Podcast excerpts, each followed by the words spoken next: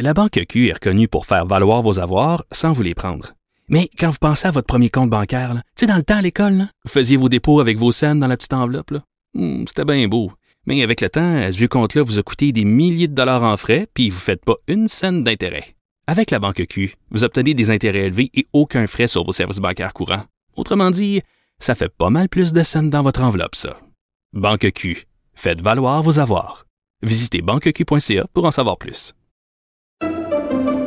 Pendant que votre attention est centrée sur vos urgences du matin, vos réunions d'affaires du midi, votre retour à la maison ou votre emploi du soir, celle de Desjardins Entreprises est centrée sur plus de 400 000 entreprises à toute heure du jour. Grâce à notre connaissance des secteurs d'activité et à notre accompagnement spécialisé, nous aidons les entrepreneurs à relever chaque défi pour qu'ils puissent rester centrés sur ce qui compte, le développement de leur entreprise. Martineau, il n'y a pas le temps pour la controverse. Il a jamais coulé l'eau sous les ponts. C'est lui qui la verse. Vous écoutez Martineau. Cube Radio. Alors, on parle de nos voisins du Sud, les Américains, avec Luc La Liberté, spécialiste, bien sûr, de politique américaine que vous connaissez bien. Salut, Luc. Oui, bonjour Richard. Écoute, tantôt, je parlais avec mon collègue et ami Alexandre Moranville-Wallet, qui est un expert en complot, et on parlait du fils de Robert Kennedy. Euh, Ouais. Robert Kennedy est un de mes politiciens préférés au monde. Euh, écoute, son fils, méchante bébite quand même. C'est un gars totalement anti-vax. Écoute, c'est, il est impressionnant, Robert Kennedy, euh, et je te laisse, je te laisse orienter le sens de l'expression du qualificatif impressionnant. ça fait des années qu'il rame à contre-courant de beaucoup de tendances. Ici, on a eu des contacts parce qu'il est venu au, Québec avec Robert Kennedy faire la promotion surtout de la lutte au réchauffement climatique. Euh, c'est un environnementaliste de la première heure, donc il, a embrassé ou euh, il a chevauché différents euh, chevals de bataille. Euh, dans, dans ce cas-ci, euh, écoute, c'est- étonnant de le suivre. On, on pouvait le critiquer, il, il était impliqué dans des controverses. Mais là, il est à l'opposé carrément de ce que recommande la santé publique américaine d'abord, mais aussi l'ensemble de l'expertise mondiale depuis le début de la pandémie. Donc, c'est c'est c'est un peu étonnant. Puis bien sûr, on en parle beaucoup parce que le nom Kennedy, ben, ça évoque ben plein oui. de choses pour, euh, pour à peu près tout le monde. C'est une notoriété qui est mondiale dans le cas de la, de la famille Kennedy. Euh, mais, mais je pense que ça, ça dessert la population américaine Ben- qui est déjà aux prises avec un clivage important. Oui, mais ce que je comprends pas là-dedans, c'est que, tu sais, habituellement, moi, les antivax, je les associe surtout euh, ben, à la droite, euh, aux libertariens, euh, aux trumpistes, etc. Lui, tu dis que c'est un militant écolo. Le, le nom Kennedy, on pense à la gauche. Lorsqu'on entend Kennedy, c'est un peu Ouais. particulier quand même. Les mêle les cartes. Ben écoute, il y a, euh, t'as, utilisé l'étiquette libertarien. Je pense que à certains égards, ça lui, ça lui colle à la peau très très très bien, Robert Kennedy. Et assurément, quand tu parles d'antivax, c'est vrai, hein, on, on essaie le, puis on, on en a beaucoup parlé chez nous, on en parle beaucoup aux États-Unis aussi. On essaie de voir quel serait le portrait type des, des, des antivax. Puis il y a une portion de gens qui refusent le vaccin qui le font par peur, c'est, irrationnel, euh, ou par manque d'information. C'est une autre portion de ce, ce groupe-là. Assurément, c'est pas le cas de quelqu'un comme Kennedy, qui a eu accès aux grandes écoles, qui est quelqu'un de, de, de cultivé, qui est quelqu'un d'intelligent, qui a étudié. Donc là, on y va souvent pour des, des questions de principe. Euh, et, et c'est là euh, où il va chercher, je pense, une, une partie d'appui. Mais il n'est pas si à gauche que ça. Ou Ah non? C'est une gauche. C'est- ou en tout cas, c'est- une gauche qui ressemble un peu à, ceux qu'on appelle les libertariens, c'est-à-dire euh, il va euh, dans, dans certains dossiers, comme celui de la vaccination, à l'encontre complètement du pouvoir du gouvernement fédéral ou même du pouvoir d'un État d'imposer ou pas euh, des contraintes, des mesures, dont la, la vaccination. Écoute, en tout cas, un, un- un drôle de personnage. Bon, et comment comment se porte Joe Biden ces temps-ci? Quelle, quelle question en début 2022. Écoute, au plan de sa santé personnelle, je pense qu'il a rassuré quand même certaines personnes, peut-être même au sein de son parti, de par l'énergie qu'il déploie depuis euh, le, le- passage à la nouvelle année. Euh, on l'a senti dans, dans un discours euh, aux Américains beaucoup plus énergique. Puis on le sent depuis deux ou trois jours très, très préoccupé ça, je parlais de cheval de bataille pour Kennedy tout à l'heure, ça semble être le sien maintenant. Euh, il est préoccupé par la démocratie et il est en mode attaque. soit on le trouvait un peu fatigué ou on s'interrogeait sur son, niveau d'énergie, comme le disait M. Trump auparavant, euh, soit donc on, s'inquiétait sur, sa santé ou encore sur son sur vraiment son désir de livrer une bataille. Euh, on s'interroge plus là-dessus. Il a l'air plus en forme, puis il est en mode attaque. Maintenant, est-ce que ça va bien? Euh, les, récents sondages, le, plus récent, c'est euh, hier, on lui donne 33% de taux d'approbation. Il y a 54 ou 55% de gens qui n'aiment pas ce que fait Joe Biden. Donc, c'est hmm. bien au-delà c'est bien au-delà des lignes partisanes. Ça veut dire qu'il déçoit des républicains, ce à quoi on pouvait s'attendre, les pro-Trump manifestement, mais ça veut dire qu'il déçoit aussi beaucoup de démocrates. Et je oui, mais ça, ça, Luc, euh, ça, Luc, dans son cas, est-ce que c'est vraiment inquiétant? Parce que quand même, même si tu es un démocrate déçu, tu ne te mettras pas à voter pour Donald Trump, là ben, euh, tu pourrais ne pas aller voter ou ne hmm. pas te présenter dans un rassemblement. C'est, tu vois, c'est ce que j'allais. j'aime bien que tu m'amènes là. Euh, il y a deux jours, il fait un discours en Georgie. Euh, il se présente dans un État qui est un État pivot. C'est un État qui a donné deux sénateurs démocrates à la dernière élection, puis qui a voté Joe Biden. Il se présente là pour parler de deux projets de loi qui visent finalement à empêcher qu'on dénigre ou qu'on limite le pouvoir d'inscription sur les listes électorales ou l'accès au droit de vote pour les minorités. Il se présente là et les principaux activistes pour ce même dossier en Georgie décident de ne pas se présenter sur place. Et ils critiquent le président et ils critiquent les démocrates. Grosso modo, ce qu'on reproche à Joe Biden, c'est ben c'est plus le temps de vous battre. On pense qu'on a perdu le dossier.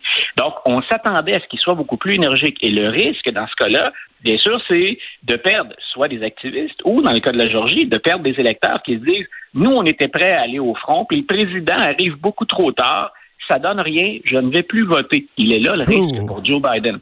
Sinon, pour parce que les démocrates, là, si, si M. Biden ne trouve pas une façon, que je pense que c'était ça l'objectif de départ, si M. Biden ne trouve pas de moyen de remonter la côte, euh, on se dirige en 2022 vers une Chambre des représentants à majorité républicaine, puis un Sénat à majorité républicaine. Ben voyons donc sans qu'on puisse accuser les républicains d'avoir euh, trafiqué les, résultats dans certains États ou d'avoir influencé les résultats du vote. Donc, les démocrates risquent de perdre à la régulière. Et ça vaut pour l'élection de 2024.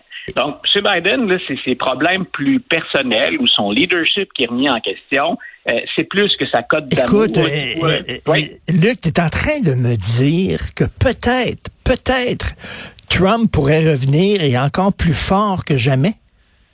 Trump pourrait, on, l'avait dit, hein, le Trumpisme, c'est pas mort avec la, défaite de Donald Trump, puis le, génie, si on veut, ou en tout cas, ce qu'a ce eu comme bonne idée Trump, c'est d'exploiter un filon qui était là. Puis il incarne pour ces gens-là une solution, mais ce groupe-là était toujours en place. Donc, ce qui est, plus troublant, c'est si on n'arrive pas du côté d'une certaine gauche ou encore du côté de M. Biden, si on n'arrive pas à mobiliser au maximum euh, les appuis dont on bénéficie, puis si on perd les, les ou l'entre-deux, si tu veux, il en reste de moins en moins dans un monde qui est très, très polarisé, il y a un risque réel. Et si c'est pas Donald Trump, on va avoir quelqu'un euh, qui va naviguer dans les mêmes eaux et peut-être un peu moins impulsif et un peu plus stratégique. Donc, pour les démocrates, ce serait pas une bonne nouvelle. Un Trump moins impulsif et un hmm. Trump plus stratégique, qui aurait une vision plus à moyen et long terme, euh, pour les démocrates, c'est pire que le retour de Donald Trump. Un Trump plus présentable, mettons.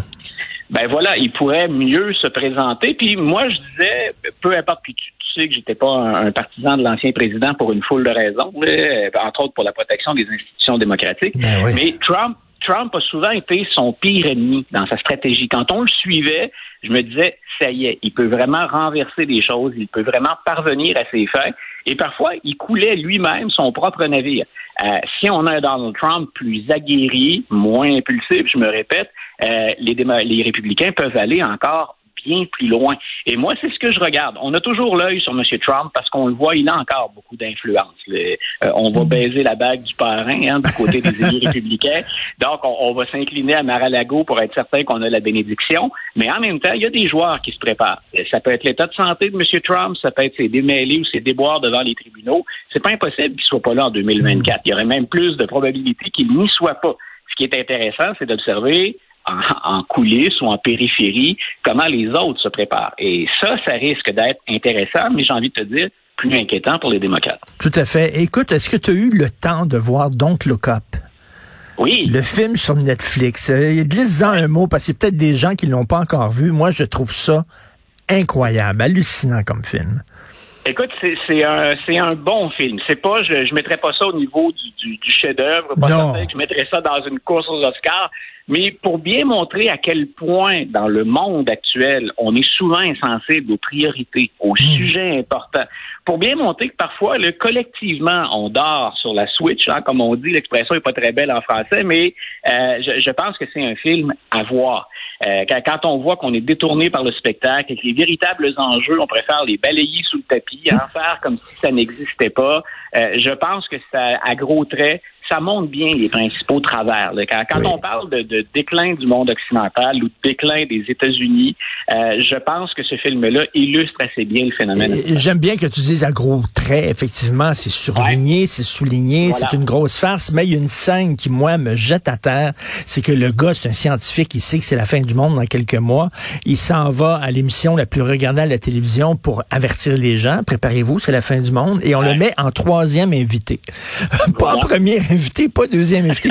en troisième, parce que le premier invité, c'est une euh, YouTubeuse qui vient de casser avec son chum, qui est un rapper. Ça, c'est important, c'est génial, ça. Tu vois, je, je, ris, mais en même temps, je ressens le malaise, mais je, pense que ma réaction résume assez bien celle que la plupart des gens que, que je connais ont eu. C'est drôle, mais c'est drôle parce que ça nous ressemble comme société. Et c'est là où est le vrai malaise. On, rit vraiment jaune. L'expression est un peu... Euh, on, en abuse parfois, mais il y a vraiment ce malaise qu'on ressent tout en étant amusé par la situation. Tout à fait. Je me dis, est-ce que c'est vraiment une caricature? Parce que peut-être qu'effectivement, si un gars qui savait que c'était la fin du monde, peut-être qu'on le mettrait en troisième invité à Tout le monde en ben parle ou dans d'autres émissions c'est ça qui est, c'est ça qui est gênant.